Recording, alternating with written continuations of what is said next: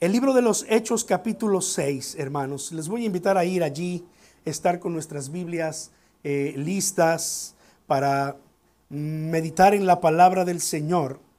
Libro de los Hechos capítulo 6, versículos del 1 al 7. Tenemos allí una pequeña porción, pero, pero muy importante en lo que respecta al crecimiento de la iglesia, de la primera iglesia allá en Jerusalén.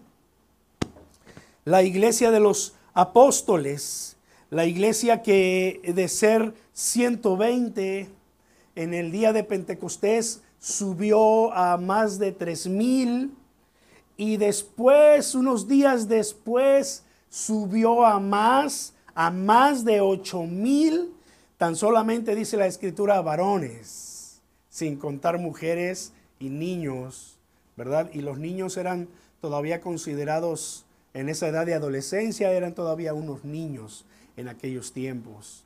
Este, pero la iglesia, la iglesia creció tanto que empezó a tener desafíos, empezó a tener problemas.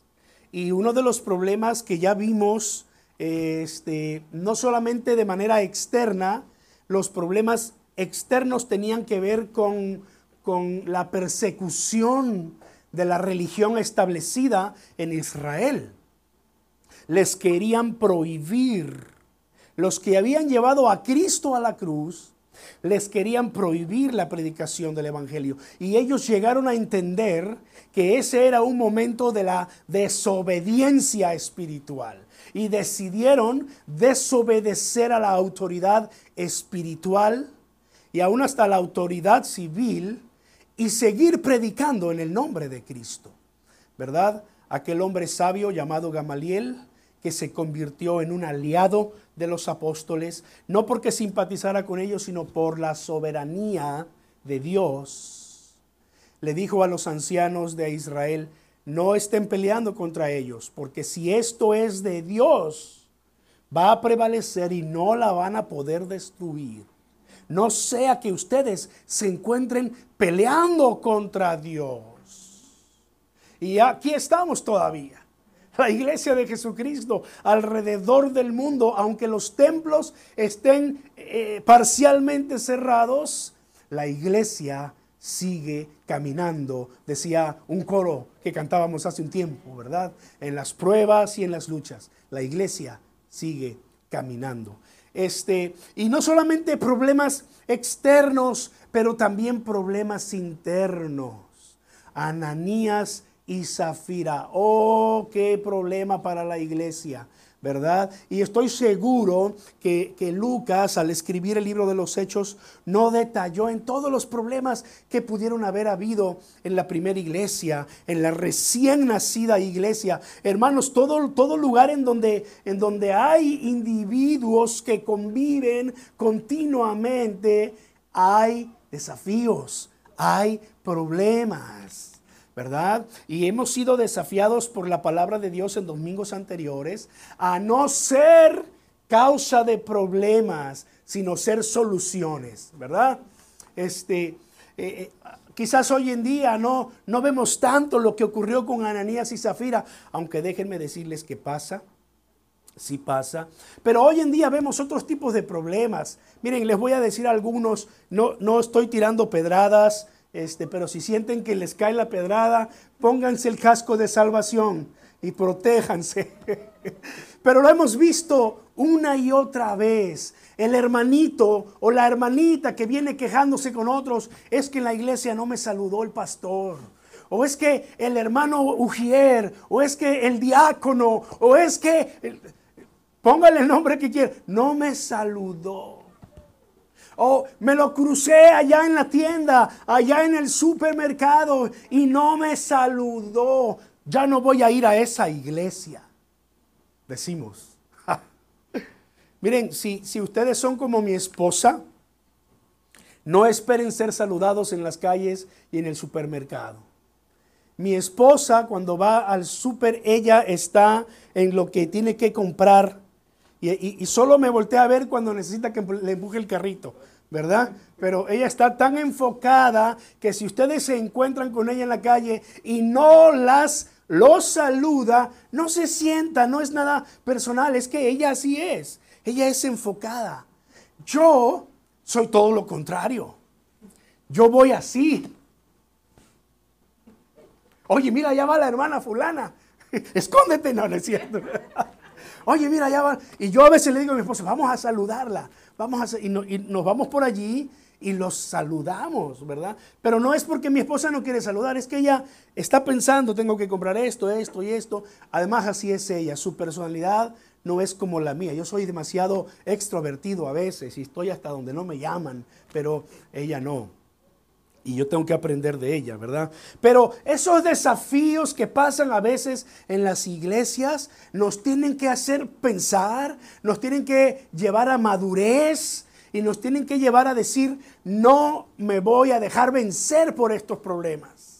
Voy a superar estos problemas. Esto no es nada. Los apóstoles enfrentaron verdaderos problemas. Los cristianos en el tiempo de los apóstoles enfrentaron la persecución severa. Yo aquí estoy realmente en un lecho de rosas.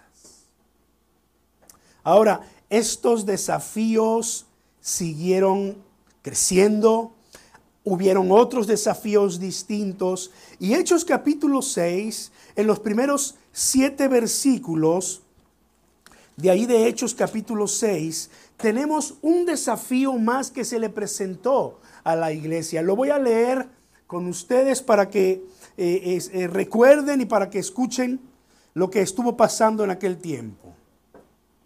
En aquellos días, dice el texto, al aumentar el número de los discípulos, se quejaron los judíos de habla griega contra los de habla aramea de que sus viudas eran desatendidas en la distribución diaria de los alimentos.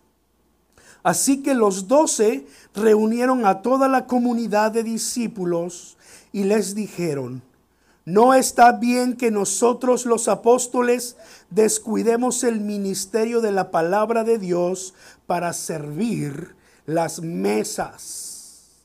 Hermanos, escojan de entre ustedes a siete hombres de buena reputación, llenos del Espíritu Santo y de sabiduría, para encargarles esta responsabilidad. Así nosotros nos dedicaremos de lleno a la oración y al ministerio de la palabra. Esta propuesta agradó a toda la asamblea. Escogieron a Esteban, hombre lleno de fe y del Espíritu Santo, y a Felipe, a Prócoro, a Nicanor, a Timón, a Parmenas y a Nicolás, un prosélito de Antioquía. Los presentaron ante los apóstoles, quienes oraron y les impusieron las manos. Y la palabra de Dios se difundía y el número de los discípulos aumentaba considerablemente en Jerusalén e incluso muchos de los sacerdotes obedecían a la fe. Ya habíamos leído este versículo, estos versículos anteriormente sin duda y, estoy seguro que hemos reflexionado y meditado en ellos. Ahora, yo quiero solamente compartir con ustedes tres principios que encuentro aquí, tres cosas prácticas para nosotros en este tiempo. Pero antes de llegar a ellas, a, estas tres cosas, quiero hablarles un poquito acerca del contexto y lo que está pasando en estos versículos. No hay servicio grande o muy pequeño que no sea valioso en el reino de Dios ante los ojos de Dios. Si se hace en su nombre y se hace para Él, es valioso. Así sea que te toque, aunque sea recoger quizás una basura del piso. Algunas veces, acciones tan sencillas como por ejemplo limpiar, o prestar un servicio a otros puede ser visto como algo insignificante, como algo sencillo si se compara con estar frente a multitudes, hablando cosas positivas para animar, o predicando la palabra de Dios, o viajando por el mundo compartiendo el Evangelio como un misionero. Alguien puede decir, no, es que yo, yo tengo, yo tengo algo muy sencillo que hacer. Sí, pues ¿qué, qué haces? No, pues, no, pues yo lavo los baños de la iglesia y yo barro y, y trapeo el templo. Y se puede llegar a menospreciar este servicio por considerarse no visto ante los ojos de los hombres, por considerarse que no es llamativo, que nadie, pues entre comillas, muy pocos, ¿verdad? Se enteran y saben de estas cosas. Y uno dice, esto también es importante delante de Dios. Nosotros no nos damos cuenta, pero alguien pasó este, la aspiradora. Alguien barrió los pisos y los mapeó, ¿verdad? Alguien lavó los baños, tú llegas y los usas y están limpios y tal vez tú ni cuenta te das, lo pasas por alto. Pero ese pequeño servicio es valioso ante los ojos de Dios si se hace en su nombre y para Él. Primera a los Corintios capítulo 12, vamos a ir más adelante a él, por ahora no tienes que buscarlo, nos enseña que cada parte del cuerpo es valiosa. Un dedo, por más pequeño que sea, no está de más, tiene una función. Y nos acordamos de eso cuando a medianoche nos paramos ¿verdad? Y así a oscuras buscamos la puerta y en ese pasar le pegas con tu dedito chiquito a, la pata de la cama, ¿verdad? Y, ¡ah! y se te sale ahí un, un aleluya, ¿verdad? Este, porque el dolor es tanto y es un miembro pequeño. Pero dice la palabra del Señor que aún las partes más pequeñas son importantes. Aún el apóstol Pablo llega a decir allí que, que los miembros más pequeños del cuerpo son los que tratamos con más honra. Ahora dígame si o no es, es aplicable esto cuando hablamos de los pies. Lastímate de una mano, todavía podrás pararte y hacer muchas cosas.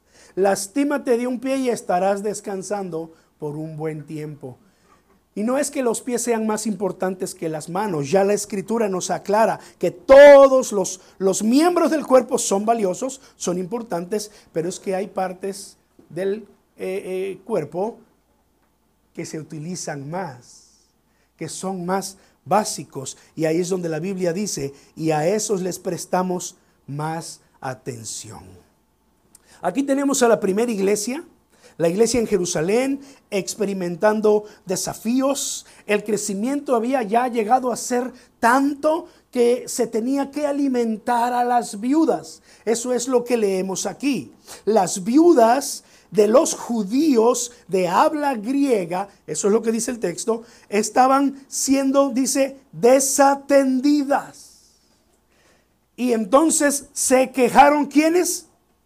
los judíos de habla griega. Fíjate, no dice la Biblia que las, las viudas de los judíos de habla griega, sino los judíos de habla griega se eh, quejaron. Esa es la palabra que utiliza la nueva versión internacional. Se quejaron con los otros judíos, con los de principalmente los apóstoles, pero te das cuenta que aquí hay dos tipos de judíos poco de contexto histórico.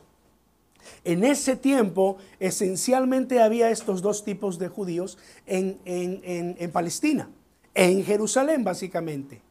Los judíos que eran de Palestina, o viviendo en Jerusalén, o en Judea, o en, eh, en Nazaret, esos eran judíos que hablaban arameo, que era el, el hebreo moderno de ese tiempo. Es lo que hablaban. Jesús habló en arameo. Jesús cuando hablaba con sus discípulos habló en arameo. Ese era el, lenguaje común. Ahora, es posible que Jesús haya aprendido algo de griego porque él, vivió, él creció en Nazaret. en Galilea de los gentiles, así lo llama la escritura, Galilea de los gentiles, porque allí convergían muchos grupos de diversas culturas. Y en este tiempo del que estamos hablando en la Biblia, el imperio romano era quien gobernaba políticamente en todo ese mundo conocido entonces. Sin embargo, aunque Roma hablaba latín, el idioma que todo mundo hablaba en el resto del imperio romano era el griego. Pablo hablaba griego y hablaba hebreo.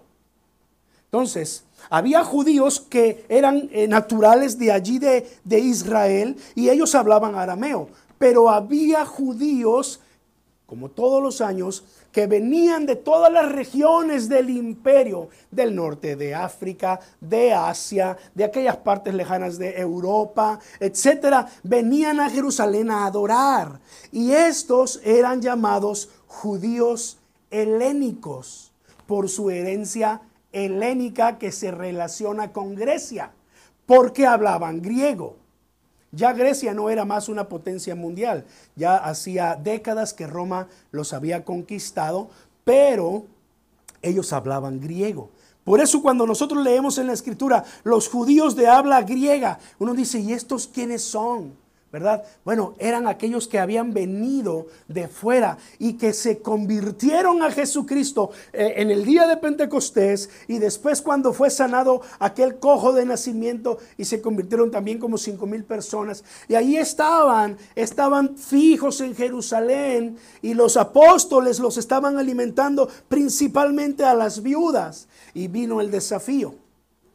No sé la Biblia no parece aclararnos esto, pero es posible, por lo que nosotros leemos en, el libro de los Hechos después y en las epístolas de Pablo después, que se levantaron algunos judaizantes. ¿Han oído hablar de los judaizantes? Los judaizantes eran judíos que se habían convertido al cristianismo, pero que querían forzar a los gentiles o sea, a todos los que no eran judíos, a que cumplieran la ley para que pudieran ser salvos por completo. Pablo eh, tuvo no pocas discusiones con ellos.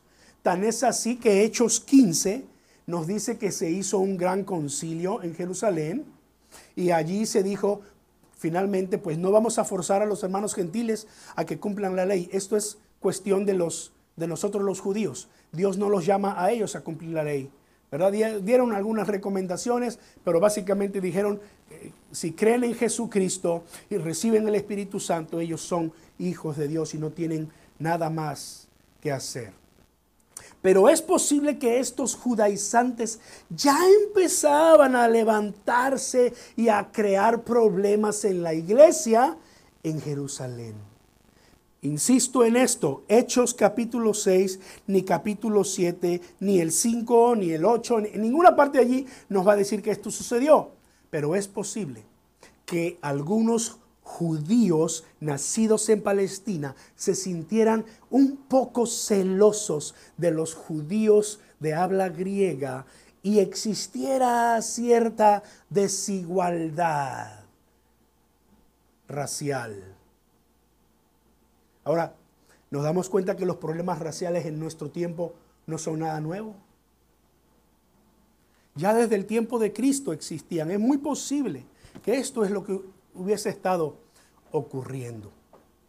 Así que eh, los apóstoles, guiados por el Señor y entendiendo que esto era parte del Señor, empezaron a organizar a la iglesia y empezaron a, mover a la gente y, la escritura nos dice que llamaron a toda la multitud de discípulos y les dijeron, no está bien que nosotros, eh, los apóstoles, descuidemos el ministerio de la palabra de Dios y de la oración. Estas dos funciones importantes los apóstoles, los apóstoles querían tenerlas eh, como algo prioritario en su vida orar por el pueblo, orar a Dios, ministrar a Dios, pero también ir y predicar la palabra. Entonces le dijeron a la multitud, hermanos, escojan ustedes a siete hombres para que les encarguemos este trabajo y nosotros podamos dedicarnos a orar y a predicar la palabra de Dios. Y dice la Biblia que agradó a la multitud esta propuesta y entonces dice que nombraron a estos siete varones. Ya los leímos, ¿verdad? Esteban, Felipe, Prócoro, Nicanor, Timón, Parmenas, Nicolás. De estos siete, dos de ellos sobresalen un poco más que los demás, por lo menos en lo que es la narración bíblica. Eso no quiere decir que ellos eh, no, hayan hecho cosas sobresalientes eh, en, su tiempo. Pero obvio, como sobresalen dos de ellos, yo me voy a referir a ellos un poco más adelante. Ahora quiero llamar su atención a esto que ellos tenían que hacer. El apóstol Pedro eh, dice, hermanos, nombren a siete varones a quienes les encarguemos este trabajo. Ahora, ¿cuál era el trabajo? Bueno, si usted tiene su boletín, si agarró un boletín, vea la, imagen que está allí al frente y entonces usted va a descubrir cuál era el trabajo, si no es que ya se dio cuenta en la lectura, ¿verdad? Pero nosotros conocemos ese trabajo. Gloria al Señor, todo el mundo se está parando por un, por un boletín. está bien, está bien. Ya encontré la forma de, de lograr que esos boletines se acaben. Nosotros los conocemos como meseros, camareros, mozos, ¿cómo le decimos en inglés? Waiters, ¿verdad? Aquellas personas que a veces nosotros no valoramos por el trabajo que están haciendo y a veces hasta sentimos que están allí para servirnos exclusivamente a nosotros. El trabajo de servir las mesas ¿Sabe qué tenían que hacer estos siete varones? Levantarse bien temprano, limpiar el lugar, acomodar las mesas. Si usted busca en Hechos 6, usted va a encontrar allí la palabra mesas porque ese era el trabajo, servir las mesas. Tenían que preparar las mesas, poner donde sentarse, ¿verdad? De manera que ellos pudieran llegar y, y, sentarse. Y entonces cuando llegaba la hora de los alimentos, ir y tomar los alimentos y venir a las mesas y servir las mesas. Ahora, yo pregunto, ¿qué de espiritual tiene servir las mesas? Tal vez alguien diga, la respuesta lógica es, pues no tiene nada de espiritual. No tiene nada de espiritual. Ah, pero si se tratara de, de subir y dirigir la alabanza, o de venir aquí y enseñar la palabra, ahí sí decimos, ¿verdad? O venir el miércoles y yo voy a dirigir la oración a partir de hoy. Ahí sí decimos, ese sí es un trabajo espiritual. Pues no, hermanos aún servir las mesas, aún ser mesero en el tiempo de los apóstoles, era un trabajo que requería cualificaciones, por utilizar un poco de Spanglish, ¿verdad? Cualificaciones espirituales. Porque la palabra de Dios nos dice aquí a nosotros que cuando los discípulos le dijeron, a, la multitud, eh, busquen siete varones que hagan ese trabajo. Dice aquí la escritura que, que los apóstoles dijeron que sean llenos de qué? Del Espíritu Santo. No, quiero a nadie sirviendo las mesas. Ya me imagino a Pedro así con el carácter que tenía, ¿verdad? Dios lo transformó, pero acuérdense, Dios no hace lavados de cerebros. Dios transforma nuestro carácter, lo forja y lo hace más fuerte, ¿verdad? Ese coraje y ese eh, Pedro bravucón se convirtió en un Pedro con templanza, pero, pero con valor. Lo vemos allí porque se enfrenta a los líderes religiosos. Y yo me imagino Pedro diciéndole a la iglesia, y no quiero aquí sirviendo las mesas a cualquier hermano si no está lleno del Espíritu Santo.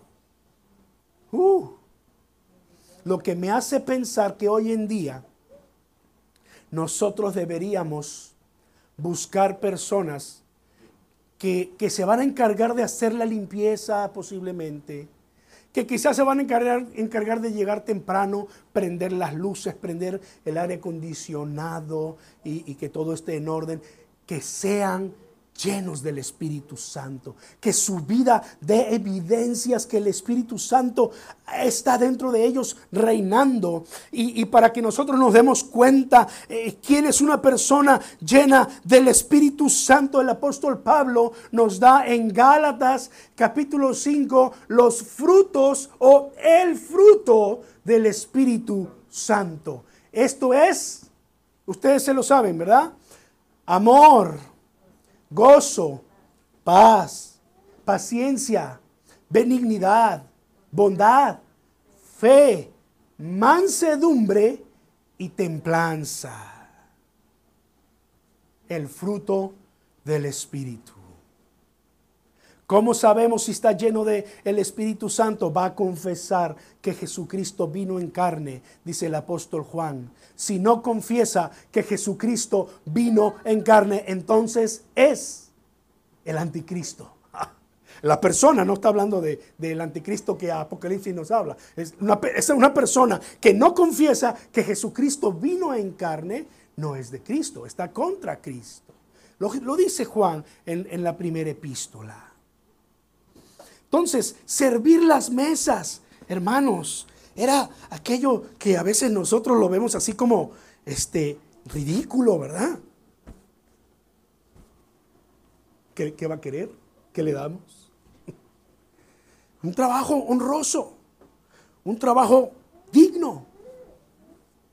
Y mi hija, mi hija mayor que eh, trabajó en un restaurante, siempre me insiste, papi, no seas codo, déjale una buena propina a la mesera. Hija, mira, yo tengo un principio y no me hagan caso, no me hagan caso. Ustedes hagan lo que ustedes piensan que deben hacer. Pues esto es lo que yo pienso. Porque hoy en día ya no te dan chance de dar el 10%, te ponen el 15 para arriba, ¿verdad? 15, 17, algunos lugares te dan opción, ahí lo que tú quieras. Pero yo digo, yo, yo le doy a Dios el 10% y a veces más porque damos ofrenda, etc. Yo le doy a Dios el 10%. ¿Por qué le tendría que dar a alguien más más del 10%? Entonces yo batallo con eso, ¿verdad? Y viene mi hija y me da un codazo y me dice, papi, no seas codo. O sea, codo es no seas agarrado, no seas mazo, no sé, ¿cómo lo dirían en, en República Dominicana, Eddie? No seas tacaño. También usamos esas palabras, ¿verdad? Este, en Puerto Rico también tacaño. Pues no seas tacaño, ¿verdad? ¿Cómo? No seas maceta. Es, ese sí lo he oído, ¿verdad? No seas maceta. Entonces, y, sí, me cuesta, pero a veces digo, está bien. Mi hija me dice, porque, porque muchos de ellos, muchas de ellas, es el único ingreso que tienen. No les pagan realmente un sueldo completo, es el único ingreso. Y, eh, con mi carita así de pena le digo, tienes razón, hija, ¿verdad? Este, porque a veces vemos ese trabajo como sencillo. Pero aquí la Biblia dice que estos hombres iban a hacer ese trabajo. Y Pablo dice, yo quiero que estos hombres sean llenos del Espíritu Santo. Pero también dice que sean hombres de sabiduría. O sea, hombres inteligentes y hombres que sepan aplicar esa inteligencia. Hombres que sean prácticos, pero a la vez que son prácticos, hombres que sean efectivos en lo que van a hacer. Hombres sabios, porque van a tener que tomar decisiones. Y no siempre van a estar los apóstoles allí para ir a consultarlos y decirles, Pedro, este, eh, ¿qué, ¿qué hago en este caso? Toma decisiones, tienen que ser hombres sabios. Ahora, ¿qué me está faltando de los requisitos que, Pedro y los apóstoles estaban buscando en estos hombres? ¿Qué es lo primero que dice? De buen testimonio. Que, que tuvieran buena reputación, dice eh, la nueva versión internacional, de buena reputación. Es decir, era importante que la gente tuviera un buen concepto de ellos. Que el, el proceder diario de ellos fuese de tal manera que la gente lo único que tuviera que decir de ellos fueran alabanzas, fueran cosas buenas. Oh, mira, ahí viene este ah, Esteban. Oh, qué amable es Esteban. Es un hombre, es un caballero en toda la extensión de la palabra. ¿Verdad? Te da el paso, te ayuda. Si te ve que vas cargando unas bolsas, te ayuda. Buen testimonio. Oh, mira, ahí viene Felipe. Oh, qué tremendo es Felipe. No se mete en lo que no le importa. Y la esposa de Felipe tampoco se mete en lo que no le importa. ¿Sabes que en el pasado la fama de las, de las mujeres es que les gustaba ir de casa en casa y soltando la lengua? ¿verdad? El apóstol Pablo lo dice aquí, ¿verdad? Le mando a las mujeres que se callen en la iglesia porque eran muy buenas para ponerse a cuchichear. Manita, ¿y viste el episodio de la novela de ayer? No, en aquel tiempo no había novelas, pero no sé, ¿verdad? Algo siempre tenían que hablar. y, pero la esposa de Felipe yo me lo estoy inventando, eso no lo dice la Biblia. No van a decir, pastor, o si él enseña cosas que la Biblia no dice. No, la Biblia no habla de la esposa de Felipe. Pues yo estoy dando un ejemplo de cómo la gente se expresaba de Felipe. Es un hombre que no se mete en lo que no le importa. Y mira, su esposa es una mujer correcta también. No anda de casa en casa levantando chismes. No anda de persona en persona. Oye, mira, ya viste el apóstol Pedro. Tiene cinco domingos que no se cambia la túnica. No, estos hombres tenían buen testimonio. La gente hablaba bien de ellos, no, por adularlos, no porque estos hombres quisieran presumir, no, pero porque era su diario vivir. Eran hombres que habían sido llenos del Espíritu Santo, hombres que tenían sabiduría, hombres que habían sido transformados por el Espíritu Santo y les iban a encargar un trabajo sencillo, que era servir las mesas. Wow. Ahora yo pregunto al texto bíblico para aprender de él, si para servir las mesas se necesitaba este perfil. Ser de buen testimonio, estar lleno del Espíritu Santo y ser un hombre de sabiduría. Ahora imagínate que se, que se pedía para ser un predicador de pueblo en pueblo. ¿Qué se pediría para ir a predicar el Evangelio a otros lugares?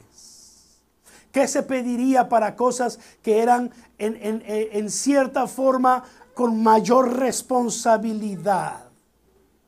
como llevar la palabra de Dios. Pues lo mismo, lo mismo, que seas un hombre de buen testimonio.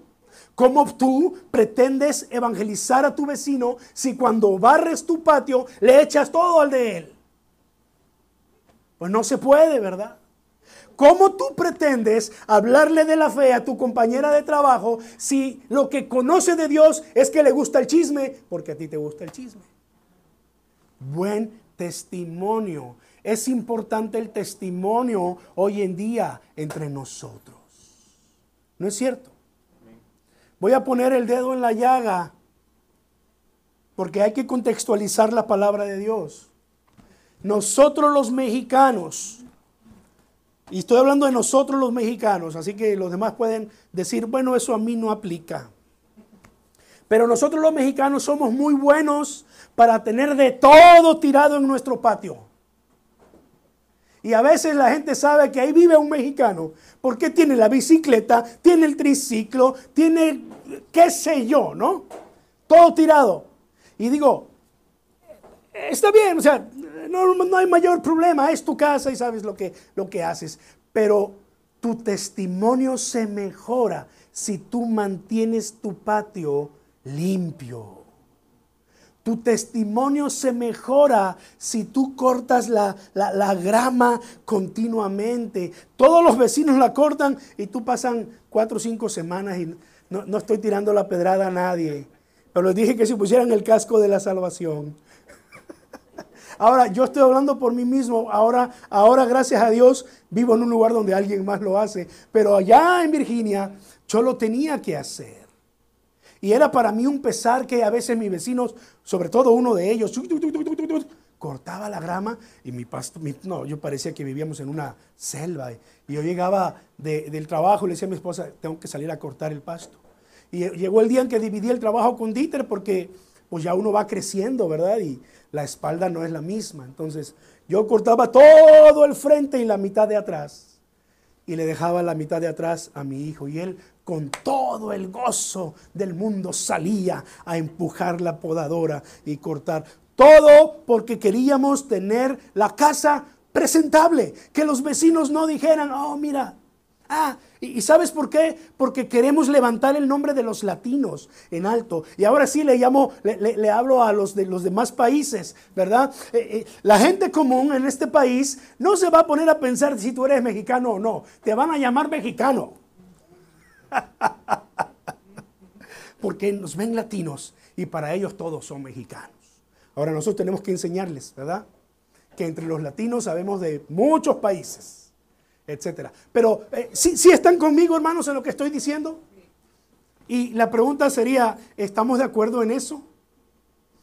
Nuestro testimonio tiene que ver desde cómo tú tienes tu casa para con los vecinos, cómo tú te relacionas con tus compañeros de trabajo, con tus amigos que no son cristianos.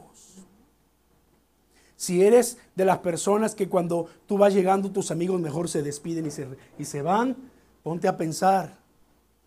Tal vez no quieren estar conmigo. Tal vez no soy tan eh, agradable.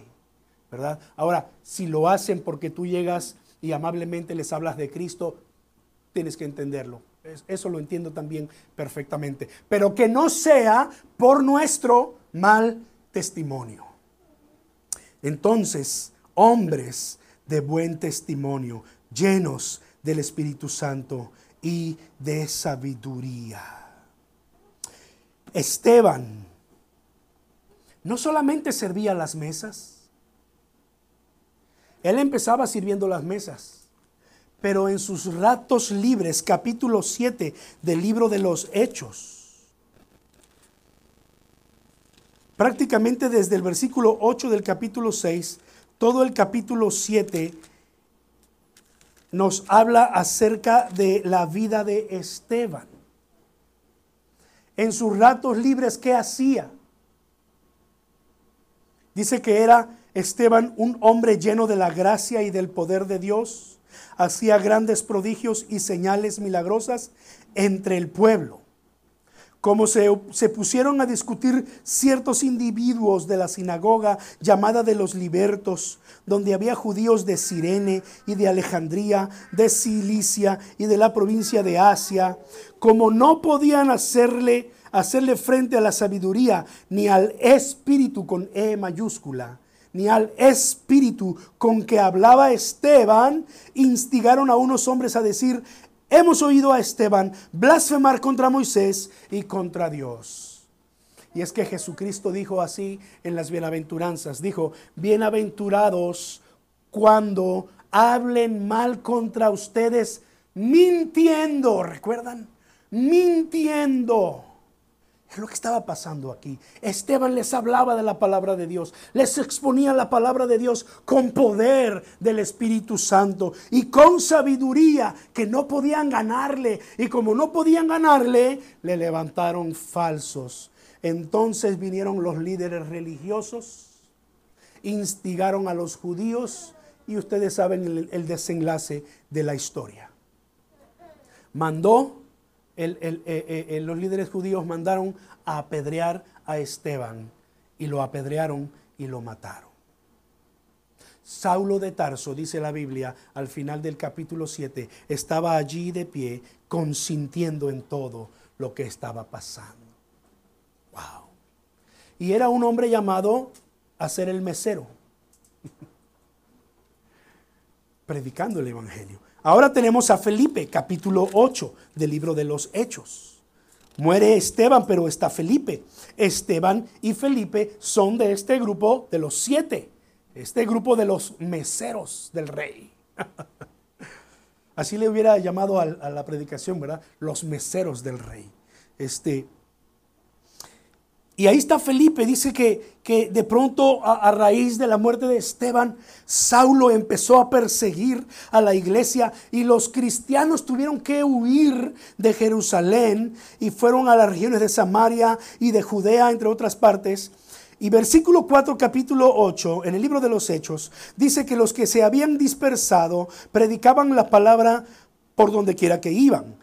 Felipe bajó a una ciudad de Samaria y les anunciaba al Mesías. Al oír a Felipe y ver las señales milagrosas que realizaba, mucha gente se reunía y todos prestaban atención a su mensaje. De manera que endemoniados, Muchos endemoniados, los espíritus malignos salían dando alaridos y, una gran, y un gran número de paralíticos y cojos quedaban sanos y aquella ciudad se llenó de alegría. Sigue narrándonos allí el libro de los Hechos y yo llamo su atención ahora a los últimos versículos 26 al final, cuando el Espíritu Santo le dice a Felipe, ve al, camino del, del, este, desierto y te vas a encontrar allí con un carruaje eh, real, acércate a ese carruaje, ahí hay un hombre importante que necesito tocar su corazón porque quiero que sea testigo en Sirene allá en África. Y Felipe fue allí y le escuchó leer al profeta Isaías y entró en plática y le dijo, ¿entiendes lo que estás leyendo? Y este eunuco etíope le dijo, ¿cómo voy a entender si nadie me explica? Así que Felipe se subió con él y empezó a explicarle el texto de Isaías 53, como oveja fue llevado al matadero. Dime de quién habla, le dice este eunuco. Pues déjame decirte que habla de Jesús de Nazaret el Mesías prometido. Y empezó a hablarle y a testificarle de tal manera que este hombre creyó y cuando llegaron a cierta agua, el hombre dijo, ¿qué impide que yo sea bautizado? Y Felipe le dijo, si tú crees de todo corazón, bien puedes. Lo único que te impediría ser bautizado es la fe, pero si tú crees, puedes ser bautizado. Y mandó parar el carro y bajaron Felipe y el eunuco y fue bautizado. Y en ese momento el Espíritu, dice la Escritura, arrebató a Felipe de ese lugar. Y Felipe de pronto apareció en otro lugar. Y el eunuco cuando ya no lo vio, no le extrañó, dice que siguió gozoso su camino y fue. Y sin duda este hombre llevó la fe a aquellos lugares en África. Felipe, el mesero, el mesero del rey. Hermanos, tres enseñanzas prácticas y cierro con esto. Número uno, aspira a algo más en el reino de Dios. Busca algo más en el reino de Dios. Yo te animo a que no pase y pase el tiempo y tú permanezcas ahí sentado Busca en qué puedes servir al Señor. Dios te ha dado dones, te ha dado habilidades espirituales especiales, específicas. Eh, tu trabajo es buscar y encontrar qué es eso que Dios te ha dado. Si de pronto te, te trabas un poco y dices es que no veo por dónde, pide ayuda échame una llamada, nos sentamos, leemos la Biblia, exploramos lo que Dios te ha dado y encontramos un lugar en el cuerpo de Cristo. Y al fin tú vas a poder decir, uh, yo soy el dedo chiquito del pie del cuerpo de Cristo. Sirvo para, para recibir los golpes contra las patas de las camas. ¿verdad? Es que hay personas que son llamados a resistir los ataques, a veces los golpes de la vida en el cuerpo de Cristo, ¿no? Yo soy los pies de Cristo. Pues, ¿qué es lo que haces? Pues yo ayudo a los, a los ancianitos que no tienen cómo surtir eh, la comida en su casa y yo voy y los compro y se los traigo a la puerta de su casa en este tiempo de pandemia. Yo soy las manos de Cristo. Yo soy los ojos. Un hermano dijo una vez, no, pues yo creo que yo soy el apéndice de Cristo porque el apéndice no sirve para nada. Ya ves, lo operan a uno del apéndice y sigue viviendo como si nada. Pues hasta el apéndice tiene una función. Hasta el apéndice tiene una función. Dios diseñó nuestro cuerpo en tal forma que no hay nada que sobre y nada que falte. Amén. Encuentra tu lugar. Y de verdad te lo digo, si de pronto batallas en, en saber cuál es esa habilidad y cuál es tu lugar, dímelo. De corazón hablamos y encontramos ese lugar. No hay, no hay para el Señor ni, servicio tan grande o tan pequeño que no sea valioso. Y ese es el, el número dos. No hay para Dios un trabajo que sea muy exclusivo para solo algunos o muy grande. No nos dejemos engañar en este tiempo, aunque todos tenemos diversos dones y cada uno tiene su, función propia, ninguno es más importante. O es que ahí viene el ungido del Señor, el apóstol. No tengo nada en contra de los que les gusta que les llamen apóstoles. Pero por favor a mí no me llamen apóstol. Y no me llamen pastor si no quieren. Tengo un nombre, mi nombre es Osiel para servirles. Pero no estoy tratando de sacar ventaja con mi nombre. He visto a más de uno que por ser considerado apóstol, ya no, él así lo manifiesta, ya no se rebaja a hacer ciertos trabajos. Eso es para los hermanitos recién llegados.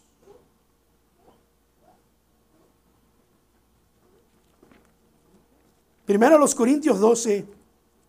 No tengo ni un solo versículo aquí que diga que ser apóstol es más importante que ser maestro.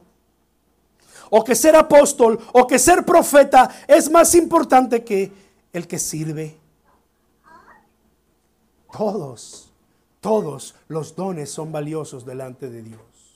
Una vez que encuentres tu lugar, acéptalo. Pablo Pablo termina el capítulo 12 diciendo, ¿son todos apóstoles? La respuesta era no. ¿Son todos profetas? No. ¿Son todos maestros? No. ¿Hacen todos milagros? No. ¿Tienen todos los dones para sanar enfermos? No. ¿Hablan todos en lenguas? No. ¿Interpretan todos? Pues no, porque somos diversos, cada uno en su parte, en su función. Imagínense que todos predicáramos pues entonces, ¿quién estaría allá para recibir la palabra de Dios? ¿Verdad? Cada uno en su función. Lo más que yo encuentro es cuando el apóstol Pablo dice, eh, ustedes por su parte, versículo 31 de 1 Corintios 12, eh, ambicionen los mejores dones busquen los mejores dones. Pero cuando dice mejores dones, no está dando a entender que hay dones que son mejores que otros, porque si no contradice todo lo que ya ha dicho. Y la Biblia no, se contradice. Cuando dice los dones mejores, se está refiriendo a los que tú tienes, siempre tú tienes un don mejor que es para ti. ¿Han oído la canción de El payaso con Marcos Vidal? ¿No? Muy bien, se las voy a mandar más tarde por texto. Eh, recuérdenme mandarle a la gente la canción El payaso. ¿Ok?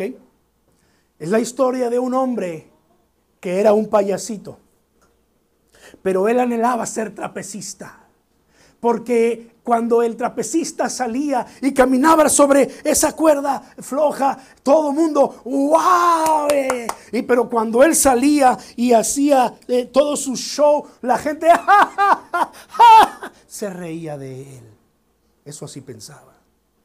Así que un día se subió al trapecio más alto y se subió a la cuerda pero esa vez estaban quitadas las mallas protectoras. Y pues pasó lo que tenía que pasar. A las pocas semanas se enteró que el circo había cerrado. Ni el trapecista, ni el domador, nadie lo había logrado salvar. Porque ya no iban niños a la función. Y si los niños no van, los padres no tenemos intenciones de ir. Hasta que él entendió, creo que tengo que aceptar que Dios me ha hecho único y me ha dado un don especial, ser payaso. Así que cuando él se hubo recuperado, aceptó lo que era y siguió haciendo reír a los niños y haciendo figuras con los globos sentado en su silla de ruedas. Acepta los dones que Dios te ha dado. Ese es el don mejor para ti. Yo siempre estoy estudiando esto y digo, Señor, hay algo, hay algo en lo que tú quieras moverme, me quieres, me quieres mover.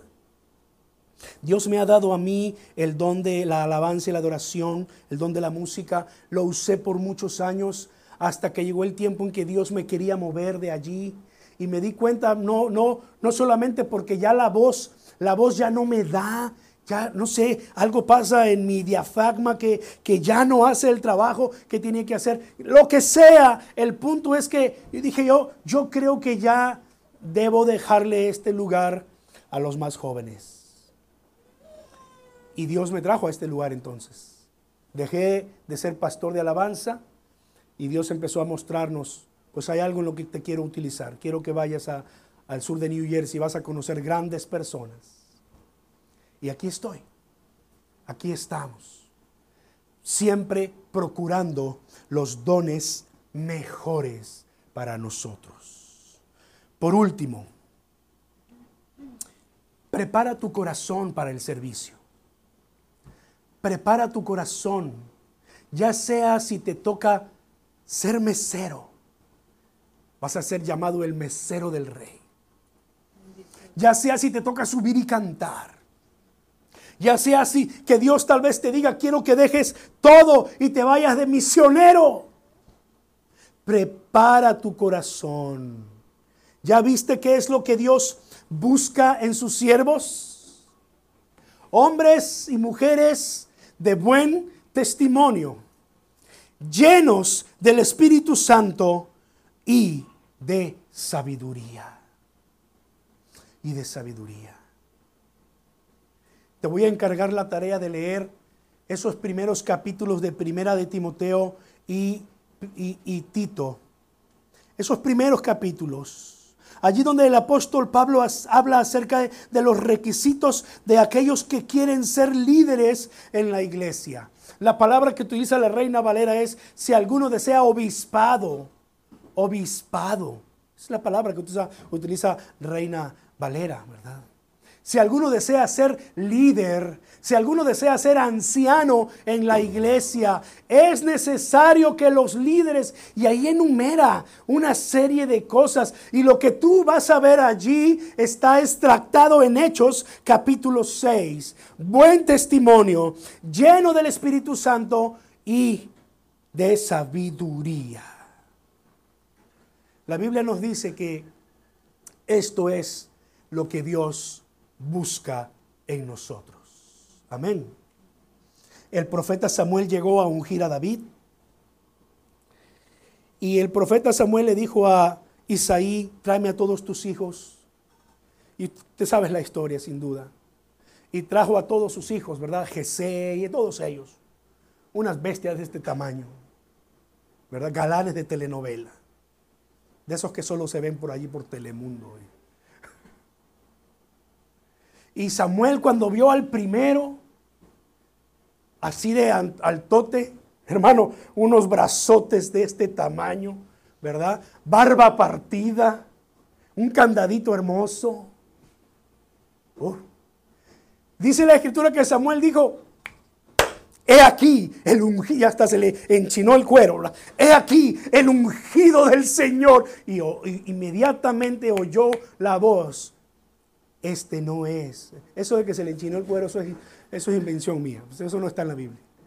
Pero eso es lo que expresa el texto, que Moisés, que, que Samuel, cuando dijo, he aquí el ungido del Señor, es que entendió. ¿Y qué fue lo que le dijo Dios? ¿Se acuerdan? No mires a lo grande de su estatura ni, ni a, a su hermosura exterior. ¿Por qué? porque yo desprecio esas cosas. Lo que yo miro es el corazón. Y uno a uno, hermano, ni el de los caurelitos acá cayendo, ni ese. Pues Dios me dijo que uno de tus hijos, está seguro que todo... No, bueno, allá está David, pero mira, huele a vaca, huele a borrego. Mira sus vestiduras. Tráemelo, porque el Señor dijo todos tus hijos. Y mandaron a traer a David. Y ya tú sabes la historia. Porque Dios no ve lo exterior. Dios ve el corazón. Amén. Prepara tu corazón para servir al Señor. Padre Celestial, hoy pongo a tu iglesia en tus manos. Señor, en el nombre de Jesús, yo te pido, Padre, que tú transformes sus vidas con el poder de tu Espíritu Santo, Señor. Y yo te pido esto para mí también, Señor. Trata con cada uno de nosotros, porque queremos ser hombres y mujeres de buen testimonio, llenos de tu espíritu y con sabiduría para estar listos y servirte, Señor, de la forma en que tú quieres que te sirvamos. Oh Padre Celestial. Te damos la, gloria y el honor, Señor. Porque si de algo tú nos, tú, te, eh, eh, nos honras en usarte, Señor, toda la gloria es es, para ti, Señor. Si en algo, Señor, tú crees que podemos ser útiles, toda la gloria es para ti, Señor. Tú conoces aquí cada corazón, mi Dios. Tómales en tus manos. Yo te pido, Señor, que tú los uses para que tu reino siga avanzando en las formas que tú quieras utilizarlos, pero ayúdanos a tener nuestro corazón preparado, oh mi Dios a todos aquellos que nos ven y nos escuchan a través de, las redes sociales. Te pedimos también, Señor, que tú extiendas tu bendición sobre ellos y preparen su corazón, que reconozcan que solamente hay un Dios y un Señor y un mediador entre Dios y los hombres, Jesucristo, hombre que puedan confesarte como su Salvador y que puedan orar a ti y decirte, lléname de tu Espíritu Santo, transforma mi vida, santifica mi corazón, úsame para tu reino, Señor. En el bendito nombre de nuestro Señor Jesucristo oramos y te damos toda la gloria y el honor. Amén. Amén. Dios, grande y poderoso. Hechos capítulo 9, por favor. Todavía no puedo salir de Hechos capítulo 9 porque hoy quiero hablar de, un hombre que no es eh, tan conocido, pero eh, que ha pasado a la historia como, como un gran hombre. La Biblia no habla tanto de él, pero es un hombre que tiene una gran enseñanza para nosotros. Y ahí lo vamos a tener listo Hechos capítulo 9, versículos 10 al 19. A estas alturas ya hemos aprendido que, que debemos cuidarnos en este tiempo de pandemia, ¿no es cierto? La razón por la cual ustedes están hoy aquí con una mascarilla puesta, ¿verdad? Con todo y que abrimos algunas ventanas para que el aire circule y no estemos en un ambiente cerrado. Tenemos nuestro este, uh, ¿cómo se llama? Eh, sanitizer, quería decir la palabra en español, el, purificador de manos, ¿verdad? Allí en la entrada, este, estamos separados unos de otros, nos estamos cuidando. Cuidarse tiene que ver con ser prudentes. Aunque, aunque haya algunas voces que se levantaron y que se levantan todavía por allí, que acusan de falta de fe por hacer estas cosas. Hay quienes dicen, eso es falta de fe, no tienes fe en que Dios te va a cuidar, porque la escritura dice que Dios cuida a sus hijos. Y hasta citamos el Salmo 91, que por cierto muchas veces lo sacamos de, de su contexto para aplicarlo a todas las cosas. Pero a estas personas les tenemos que recordar que no es falta de fe, se llama prudencia. Porque nosotros sabemos que Dios nos cuida y sabemos que nos, ha, que nos ha dado muchas promesas y todas las promesas de Dios, dice el apóstol Pedro, son en Él sí y en Él amén para nosotros. Pero eso no significa, y esto lo aprendemos de nuestro Señor Jesucristo, Después de que fue bautizado, dice que fue llevado por el Espíritu al desierto para ser tentado por el diablo. Y después de haber ayunado por 40 días y 40 noches, dice que se le apareció allí el mismísimo diablo. Y le dijo, como tenía hambre y estaba por, por levantar su ayuno, le dijo, eh, si eres hijo de Dios, di que estas piedras se conviertan en pan. ¿Y qué hizo Jesús? Le dijo, escrito está también, porque el, enemigo que conoce la escritura le dijo, pues es que escrito está, ¿verdad? Y, y Jesús le dijo, pues escrito está también, no solo de pan vivirá el hombre. Y Jesús no cayó en la tentación, en el juego del diablo. Luego lo llevó a lo más alto del templo y le dijo, tírate, Déjate caer porque escrito está, a sus ángeles mandará cerca de ti para que te cuiden, para que tu pie no tropiece en piedra. Y Jesús ¿qué hizo? Escrito está también, no tentarás al Señor tu Dios. Y no cayó en la tentación y recordamos la tercera tentación. Le mostró todos los reinos del mundo y su gloria y le dijo, todo esto te daré si postrado me adoras. Pobre diablo, Pobre diablo que no sabía que estaba frente al mismo Dios soberano. Y Jesús le dijo, escrito está también, al Señor tu Dios adorarás y solo a Él servirás. Vete de aquí, Satanás. Y Satanás salió huyendo, ¿verdad? De ese lugar. Pero el Señor Jesús nos enseña a nosotros prudencia. Nos enseña a nosotros a, cuidarnos cuando tenemos que cuidarnos, a no poner en, prueba al Señor, porque la palabra del Señor dice que el Señor no puede ser puesto a prueba, Él no puede ser tentado por nadie, Él no puede ser tentado de esta manera, no puede ser puesto a prueba. Nosotros confiamos en Dios, pero también el Señor nos ha mostrado que somos seres humanos y que estamos expuestos a las aflicciones de este mundo. Hay muchas de las cosas de las que no vamos a escapar, hermanos. Eso no significa que Dios ha dejado de cumplir sus promesas con nosotros. Eso no significa que Dios ha dejado ah, de tener poder. Dios sigue siendo Dios. Dios sigue teniendo poder y obrando su perfecta voluntad en nosotros. Pero cuando nos toca padecer la aflicción de este mundo, es para que Dios nos muestre su poder, ya sea en esta vida o ya sea que Él nos llame a su presencia y nos muestre su gloria en aquel lugar. Algunos muy buenos amigos nuestros han perdido la batalla en contra del coronavirus, pero sabemos que ellos están viendo la gloria del Señor. Y sabemos que ahora ellos están entendiendo a cabalidad los propósitos que Dios tuvo durante toda su vida. Pero nosotros seguimos confiando en Dios. Mateo 10, 16 dice que cuando Jesús envió a sus eh, discípulos a predicar el Evangelio por todas las aldeas, dice que los, los envió como ovejas en medio de lobos.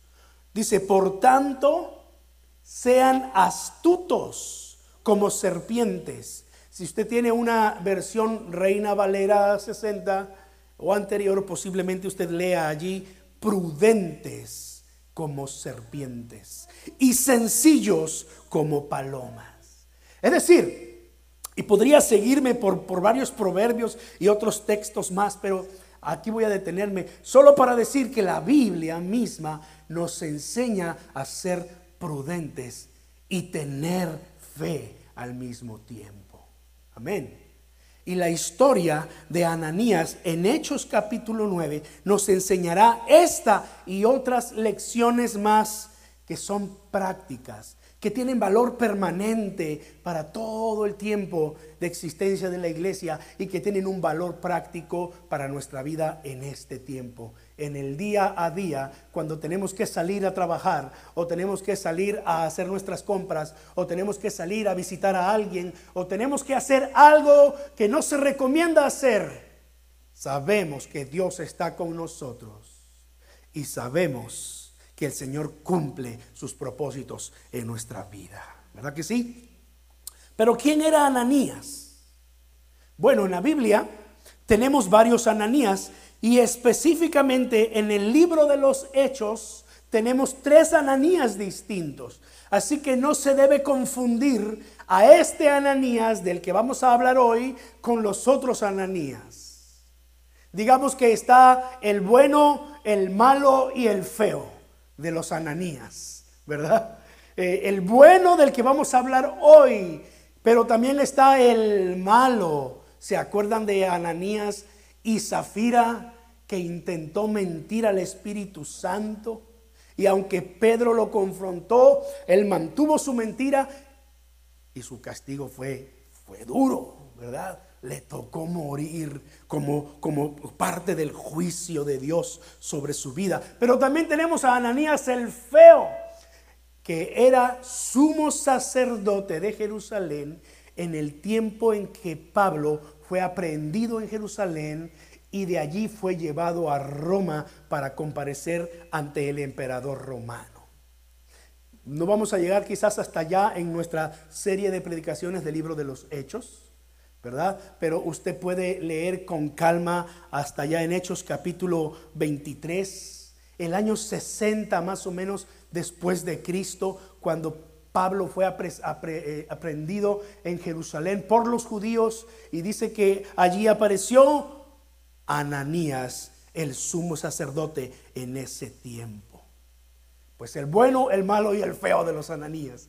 Pero hoy vamos a hablar del bueno del, buen Ananías. Dice la escritura que él era un discípulo de Damasco. Eso es lo que empieza diciendo versículo 10 del capítulo 9. Recuerde la semana pasada el apóstol eh, Pablo, antes de ser el apóstol Pablo, el nombre que utilizaba era la, forma hebrea, Saulo o Saúl, ¿verdad? Que era la misma forma, ¿no? Y, y allí él se encuentra con el Señor camino a Damasco.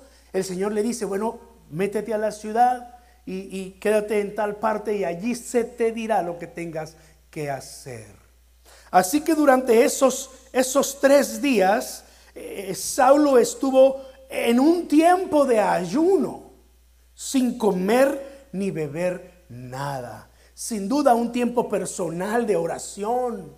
Sin, sin, duda un tiempo en el que él estuvo confirmando quién se le apareció en el camino a Damasco. Ahora no nos da detalles de lo que pasó en esos días, porque inmediatamente el versículo 10 nos habla entonces de Ananías, de el buen Ananías, el Ananías bueno. Dice aquí un discípulo llamado Ananías, a quien el Señor llamó en una visión. Él era un discípulo de, de Damasco. Por lo que leemos en Hechos 22, 12, él era un varón piadoso judío que él respetaba la ley. Y no solo que respetaba la ley, pero que tenía un buen testimonio de todos los judíos que moraban allí en Damasco. El apóstol Pablo está dando su testimonio, Hechos capítulo 22, y allí habla acerca de Ananías, un varón, dice, piadoso según la ley, que tenía buen testimonio de todos los judíos que allí moraban. Es decir, Ananías era un judío piadoso, con buen testimonio, pero que, que había creído en Jesucristo. No nos da a entender el texto que Ananías fuese de los que huyeron de Jerusalén por la persecución de Saulo. Más bien nos da a entender que Ananías era un discípulo que ya estaba establecido en Damasco cuando Saulo llegó allí. Ahora no tenemos todos los datos que quisiéramos tener sobre Ananías.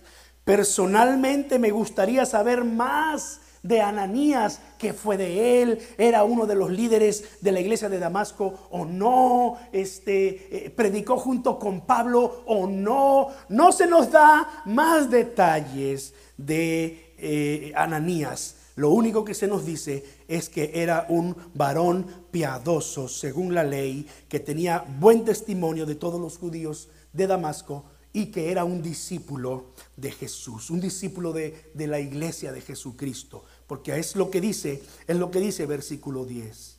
Así que Ananías recibe este llamado de Dios en una visión. Ananías, aquí estoy, Señor. Cuando el texto de eh, eh, Hechos 22 nos dice que era un varón piadoso. Esa piedad, la, palabra piedad no tiene que ver con, con ser piadoso en el sentido de, de mostrarle misericordia a alguien específicamente, sino es una palabra en la Biblia que tiene que ver eh, con estar cerca de Dios, conocer personal e íntimamente a Dios, al grado de, de poder discernir cuando Dios te está hablando. Y vemos en estos versículos que así era. Le habló a través de una visión el Señor y le dijo, Ananías. Y él respondió, aquí estoy, Señor. Qué bonitas palabras. Vamos a volver a estas palabras en detalle más, más adelante. Pero no se vuelve a mencionar a Ananías después del capítulo 9 y en el testimonio de Pablo en el capítulo 22. No se vuelve a saber nada de él. Como decía personalmente, me hubiera gustado tener una historia mayor de Ananías, pero no se sabe nada ya. La Biblia guarda silencio y Ananías viene a ser uno de los héroes anónimos de eh, la historia del Nuevo Testamento. Uno de la historia de uno de esos héroes que es mencionado muy brevemente y no se le vuelve a mencionar. Ni siquiera se dice si tenía o no un puesto importante o, quizás él empezaba a caminar con el Señor. No se sabe en detalle, lo único que se sabe es lo que aquí hemos revelado. Era un varón piadoso y tenía buen testimonio y además era fiel discípulo del Señor Jesucristo. Sin embargo, esto poco que se dice eh, para nosotros es suficiente porque nos damos cuenta que la historia le hace acreedor de una gran de una, de una gran herencia en la historia del Nuevo Testamento y del cristianismo entero. Porque Dios lo usó para orar para sanar, para bautizar y para sentar las bases de lo que después sería el gran apóstol Pablo. Ahora, digo esto porque eh, no cualquiera hubiera estado dispuesto a hacer lo que el Señor quería hacer con Saulo, ¿no es cierto? Sobre todo conociendo la reputación de Saulo. No estaba allí en Damasco de vacaciones, pues era eh, uno de los lugares en donde nadie pensaba ir de vacaciones, además. Pero se sabía a lo que había ido Saulo. No le tocó a, Ananías quizás estar ante miles de personas, como fue el caso de Pedro, de Juan, que nosotros sepamos, ¿verdad? No fue de los siete diáconos que Hechos capítulo 6 nos habla, Felipe, Esteban, Nicanor, uh, Prócoro y, todos ellos. No se menciona entre ellos, mucho menos era de los doce discípulos. Pero Dios lo escogió para una tarea especial que nadie más, estoy seguro, podía haber hecho a la perfección como Él lo hizo. Fue quizás como, como aquel muchachito que eh, primero de Samuel nos narra que tomó su onda y tomó cinco piedrecitas del río y con solo una piedra derribó un gigante. ¿verdad? O quizás como aquel jovencito que ni siquiera el nombre se conoce, que solo tenía cinco panes y dos peces y que eh, uno de los discípulos, me parece que fue Felipe el que dijo, pero esto, esto no es nada frente a, a toda esta multitud. Pero eso fue utilizado por el Señor para alimentar a cinco mil personas y que por cierto sobraron doce cestas llenas. Pero de Ananías nosotros aprendemos, número uno, los temores son humanos. Los temores son humanos. No les temas. No le temas a los temores. o sea, un poco contradictorio, pero es así.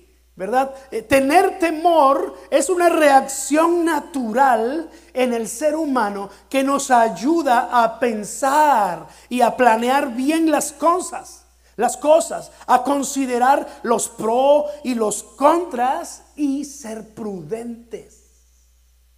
El temor nos enseña a nosotros a calcular lo que viene por delante. Me hace pensar en ese texto, no lo tengo aquí escrito, pero eh, cuando Jesús está hablando acerca del costo de seguirlo. Y el Señor Jesucristo dijo, ¿quién de ustedes que va a construir una torre no se sienta primero para planear cuántos materiales necesita? No sea que empiece la obra y a la mitad se tenga que detener porque no le alcanzaron los recursos. ¿O quién de ustedes si va a hacer una guerra no calcula cuánto, eh, qué número de, de soldados necesita y cuál va a ser la estrategia? No sea que a media batalla sus enemigos lo venzan. Palabras más, palabras menos. Jesús estaba diciéndonos en, ese, en esos versículos que es necesario que nosotros calculemos bien el costo de seguirlo.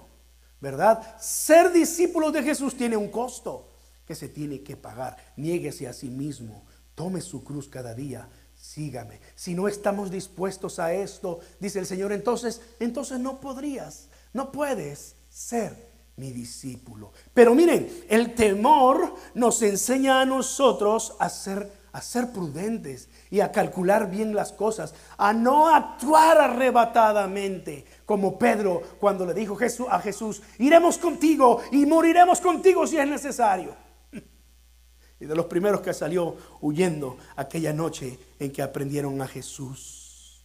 Ananías increpó al Señor con la pregunta y, ese temor natural estaba en su, en su mente y en su corazón. Y, dice que eh, cuando Dios le dijo, mira, ve a la casa mm, de Judas en la calle llamada derecha y pregunta por un tal Saulo de Tarso. Cuando Ananías escuchó el nombre de la persona, el corazón de Ananías sin duda empezó a, latir con más fuerza, ¿verdad? Pum, pum, pum, pum, pum, pum, pum, pum. Eh, lo he visto, dice, él está orando y te ha visto en una visión, ha visto a un hombre llamado Ananías que entra y pone las manos sobre él para que recobre la vista.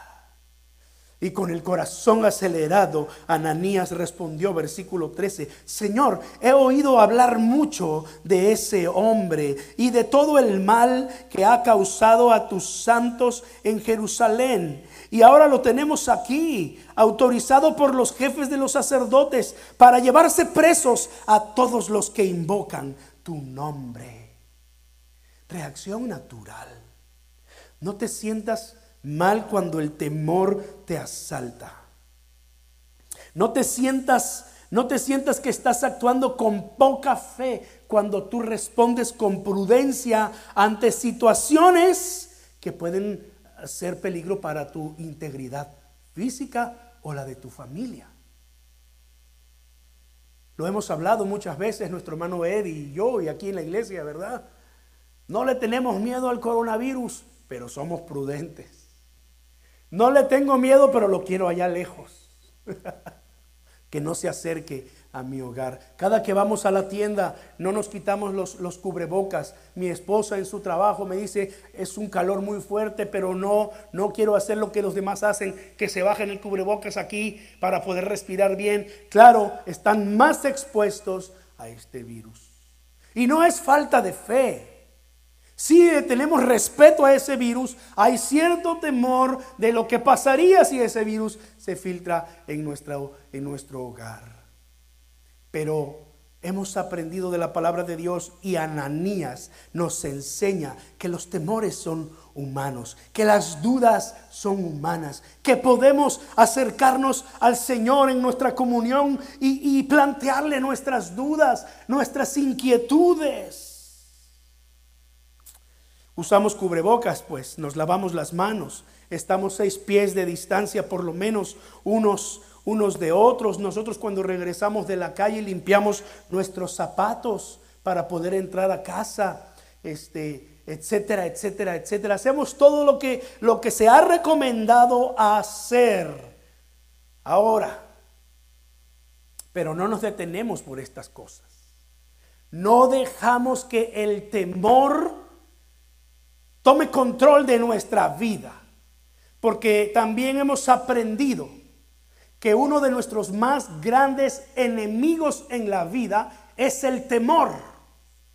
El temor, hermanos, aunque es natural, si lo dejamos tomar control de nuestra vida, el temor paraliza. No nos deja avanzar, no nos deja hacer lo que tenemos que hacer.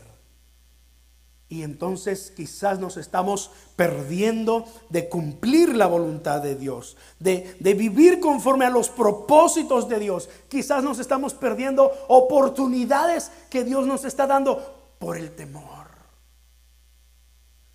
El Salmo 56, versículo 3 y 4, es un salmo precioso que yo lo mencionaba el miércoles pasado en nuestro tiempo de estudio. Dice allí el versículo 4, en, aquel, en, el día que temo, yo en ti confío. Confío en Dios y alabo su palabra. Confío en Dios y no siento miedo. ¿Qué puede hacerme un simple mortal? Literalmente, el Salmo 56, versículo 3 y 4. En el libro de Josué capítulo 1, versículo 9, Dios le dice a Josué, mira que te mando que te esfuerces y seas valiente. Se lo dice hasta, tres veces en, toda esa, en todos esos versículos de, de, Josué capítulo 1. Te mando que seas valiente, te mando que te esfuerces. Y aquí en este versículo 9 le dice, no temas ni desmayes. Ahora nosotros tomamos el texto para nosotros, lo apropiamos como una promesa de Dios, como un llamado, como un desafío, ¿verdad? Pero te voy a decir la verdad, cuando Dios le estaba dando estas palabras a Josué es porque Josué estaba atemorizado. Cada vez que tú leas en las escrituras un no temas, es porque hay temor de por medio. Es porque lo que tenía Josué delante de él no era cosa fácil. Él había visto a los israelitas rebelarse contra Moisés una y otra vez. Él había visto a Moisés desesperarse. Él lo vio golpear con la vara aquella roca y por culpa de eso no pudo entrar Moisés a la tierra prometida. Él vio cuántas veces Moisés se llevaba las manos a la cabeza y se jalaba los, los pelos. Y cuando Dios le dice a Josué, mira Josué, tú vas a, introducir a este pueblo a la tierra prometida y tú vas a pelear contra los cananeos, los fereceos, los jebuseos, los filisteos, todos esos feos que hay ahí en las escrituras. Pues Josué estaba realmente en una situación que le generaba temor y ansiedad. Por eso es que encontramos estas palabras. Esfuérzate, sé valiente no temas ni desmayes, porque el Señor tu Dios estará contigo donde quiera que tú vayas. Amén. La promesa de Dios a Josué sin duda hicieron la, diferencia en su vida. El salmista escribiendo ese Salmo 52, eh, la, la palabra dice allí literalmente, en Dios alabaré tu palabra. Mire la gran diferencia. Es cierto, el temor es algo natural en nuestra vida, pero esta es la otra enseñanza que Ananías nos muestra. La palabra del Señor disipa nuestras dudas y nos ayuda a echar fuera el temor. La palabra del Señor. Si Dios no le habla a Josué, si Dios no le dice esfuérzate, sé valiente, si Dios no le da esta promesa, eh, no temas ni desmayes, porque el Señor tu Dios estará contigo donde quiera que vayas. Posiblemente Josué hubiese tenido más dudas y Dios hubiese tenido que dialogar más tiempo con Josué. Pero Josué recibe la palabra de Dios. El salmista lo expresa así en el versículo 4, en Dios alabaré su palabra, porque es su palabra la que nos libra de todo temor, hermanos. Ananías tuvo esa experiencia también. Señor, he oído hablar mucho de ese hombre. Sé que tiene cartas de los principales ancianos de Jerusalén para aprender a todos los que siguen tu camino y llevarlos presos.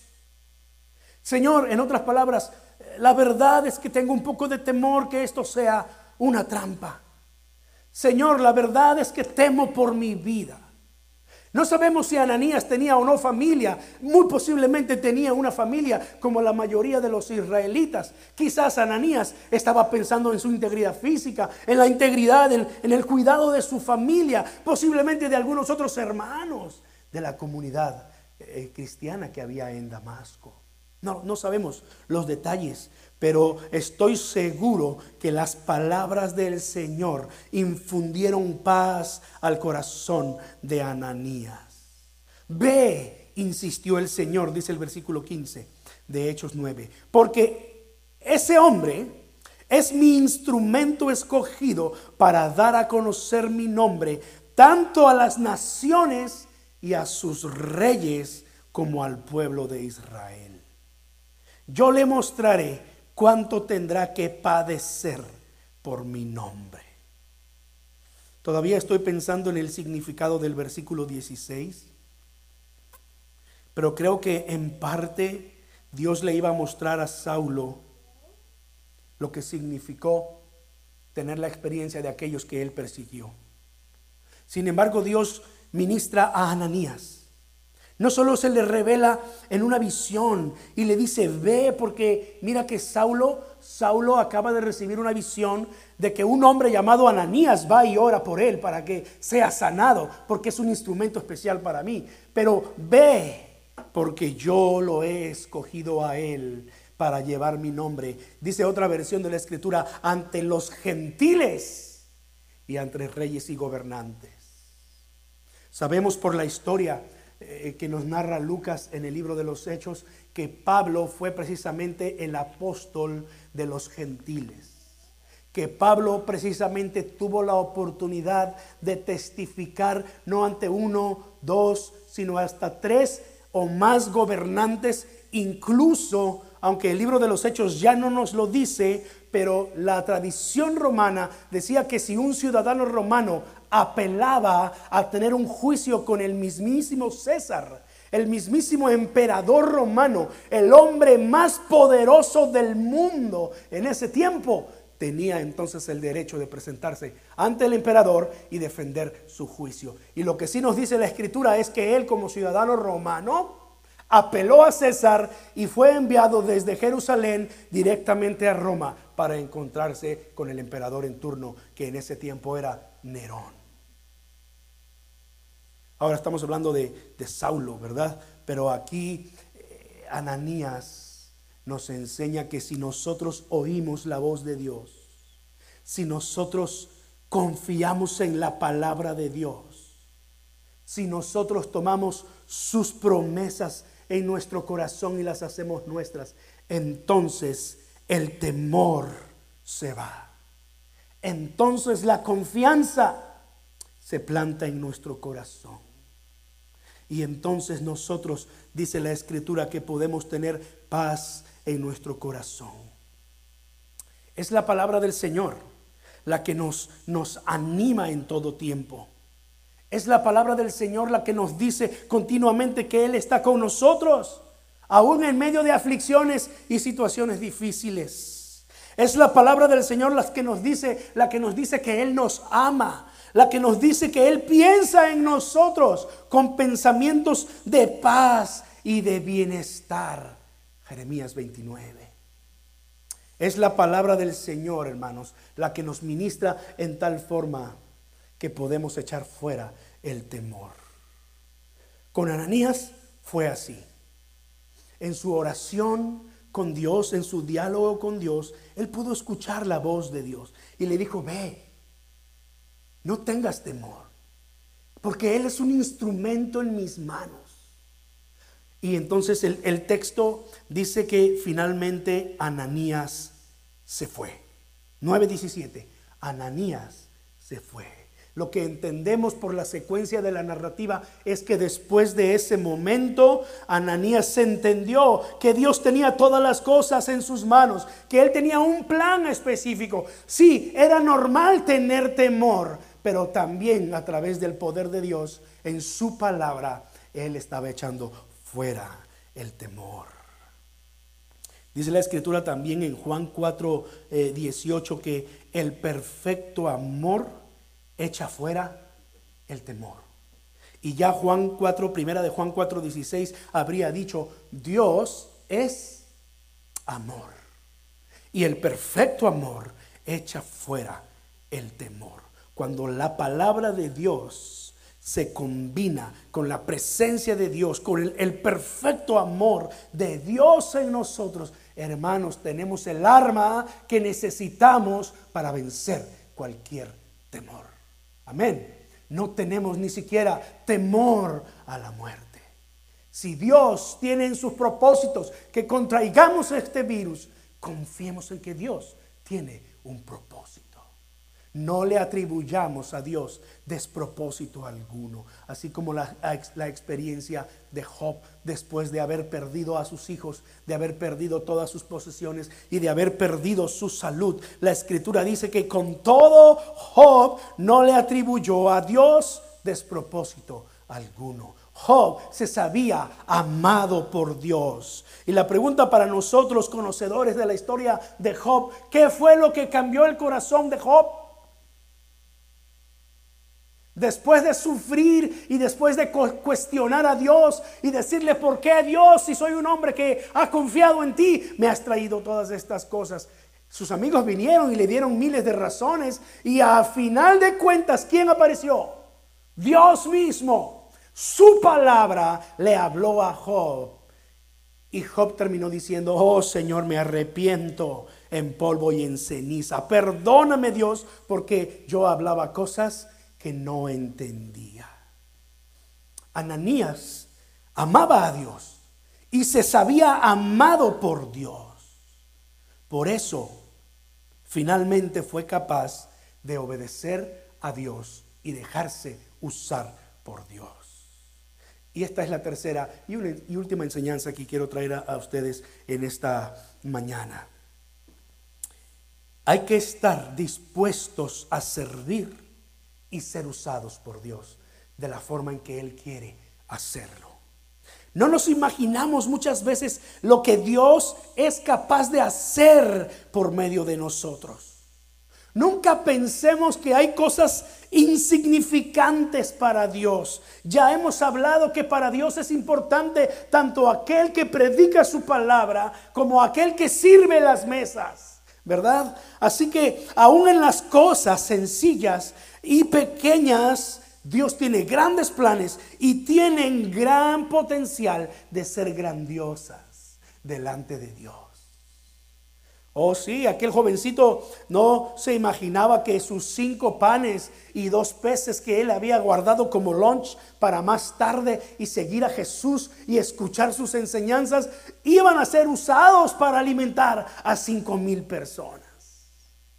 Hermanos, cada vez que yo tengo algo de dudas sobre mi llamado, sobre mi ministerio, sobre mis dones y talentos, sobre si lo que yo estoy haciendo tiene sentido, Dios me trae hasta este jovencito y me dice, tú entrégame tus cinco panes y dos peces y yo haré grandes maravillas. Hermano, déjese usar por Dios. Hay un dicho que dice, se pueden contar las manzanas de un árbol, pero no se pueden contar las manzanas de una semilla. Oh, cuánta sabiduría en este dicho, ¿no? Se pueden contar las manzanas de un árbol, pero no se pueden contar las manzanas de una semilla. Isaías le dijo al Señor, heme aquí, Señor, envíame a mí. Ananías, su primer respuesta fue un corazón dispuesto a servir. Ananías le llama el Señor. Y dice en los, los versículos ahí, el versículo 10, que Ananías dijo inmediatamente, aquí estoy, Señor.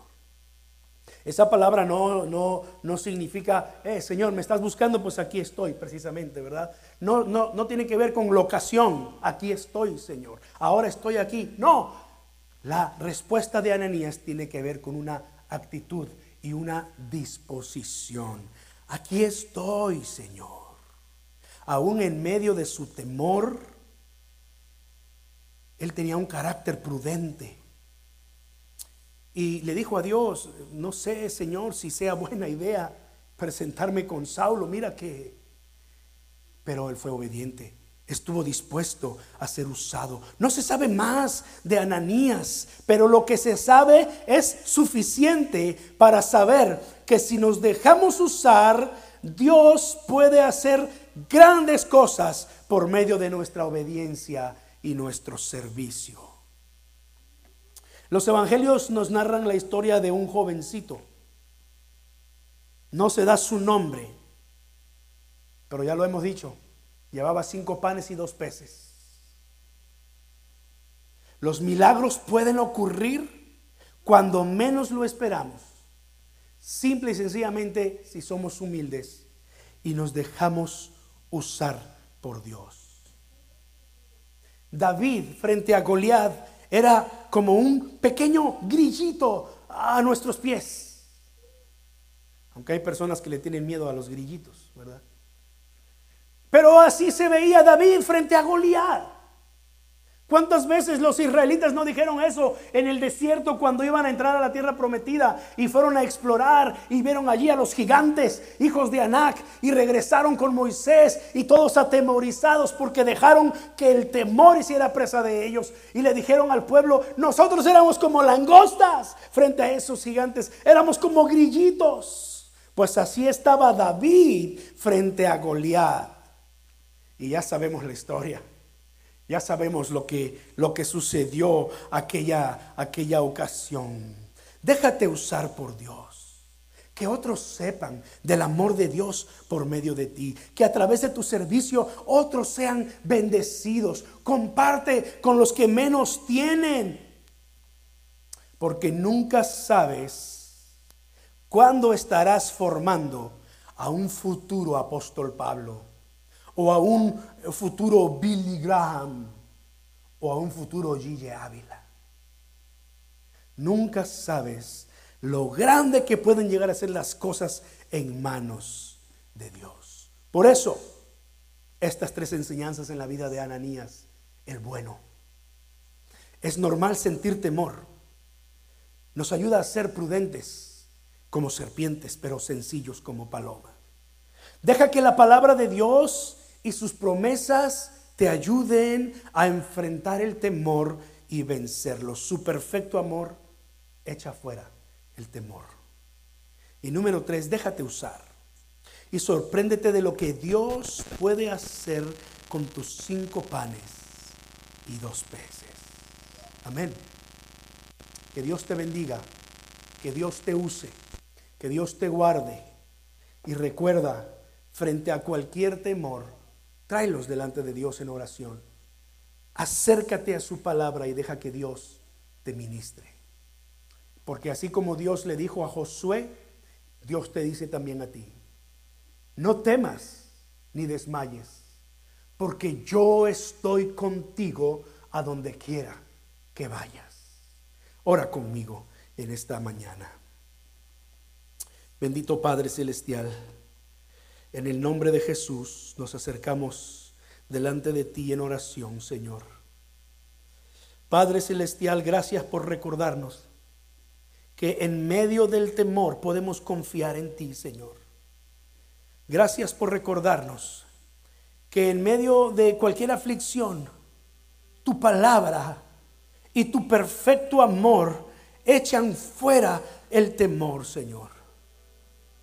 Te doy gracias, Señor, porque en tu palabra podemos encontrar las promesas que nos animan cada día. Yo te pido por tu iglesia, la que hoy se ha congregado, la que está en sus casas, Señor, las que están en algún lugar de trabajo por medio del internet, Señor y Dios, que reciban tu palabra, que confíen en tus promesas y que ellos sepan, Señor, que tú estás con nosotros, porque es una promesa real y verdadera y confiamos en ti. Señor, y te decimos, aquí estoy, Señor. Como Ananías, el bueno, lo hizo. Aquí estoy, Señor. Oh Padre Celestial, úsanos para bendecir a otros. Úsanos para compartir nuestras, nuestras, eh, nuestros bienes con otros en medio de sus necesidades. Úsanos, Señor, para bendecir a otros orando por ellos dándoles una palabra de ánimo y de consuelo, Señor. Yo te pido, Padre, por cada hermano y hermana en este lugar, por cada joven, por cada niño, Señor. Ayúdanos a siempre confiar en ti y que podamos ver las grandes cosas que tú puedes hacer con nuestros cinco panes y dos peces. Confiamos en ti, Señor en el bendito nombre de nuestro Señor Jesucristo. Amén y amén. Hermanos, que Dios me los bendiga y me los guarde. Amén. Recuerde, cada miércoles 7 de la noche, si no puede venir a este lugar, de pronto por ahí conéctese en el, en el eh, Facebook y podemos orar juntos. A las 8 de la noche lo pongo por YouTube para que los que solo por YouTube, pues pueden accesar por YouTube y podemos tener un tiempo de oración y de estudio de la palabra juntos. Que Dios los guarde, hermanos. Sigamos en, en nuestros buenos hábitos de cuidarnos. Amén.